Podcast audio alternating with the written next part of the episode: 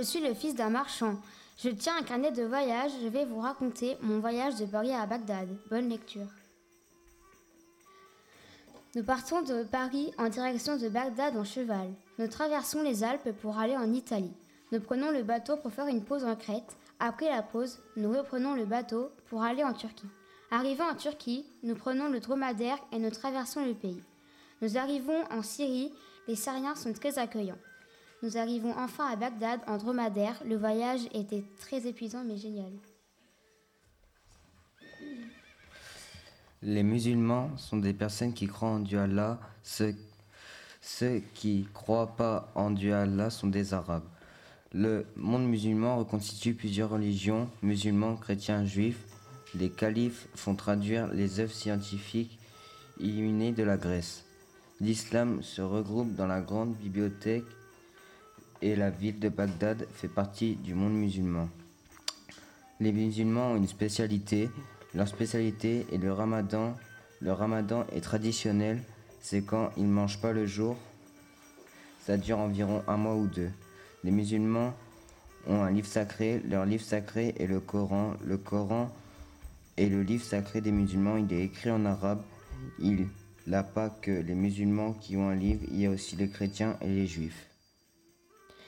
Les musulmans mangent de la nourriture halal, c'est-à-dire de la viande non saignante.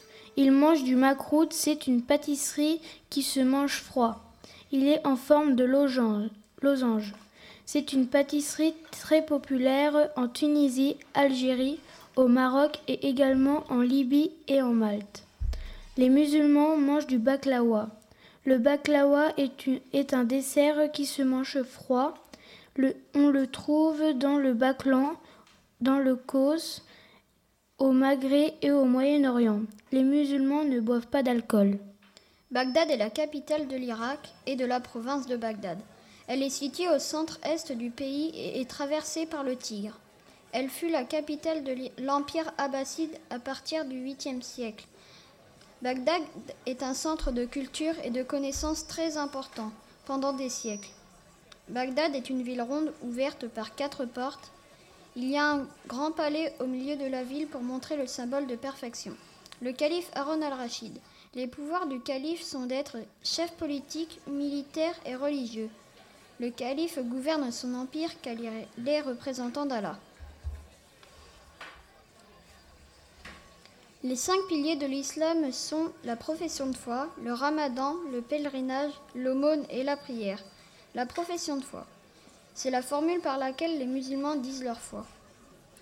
Le ramadan. Il n'y a pas le droit de manger et de boire pendant toute une journée. Le pèlerinage. Chaque musulman doit prier à la Mecque s'il le peut.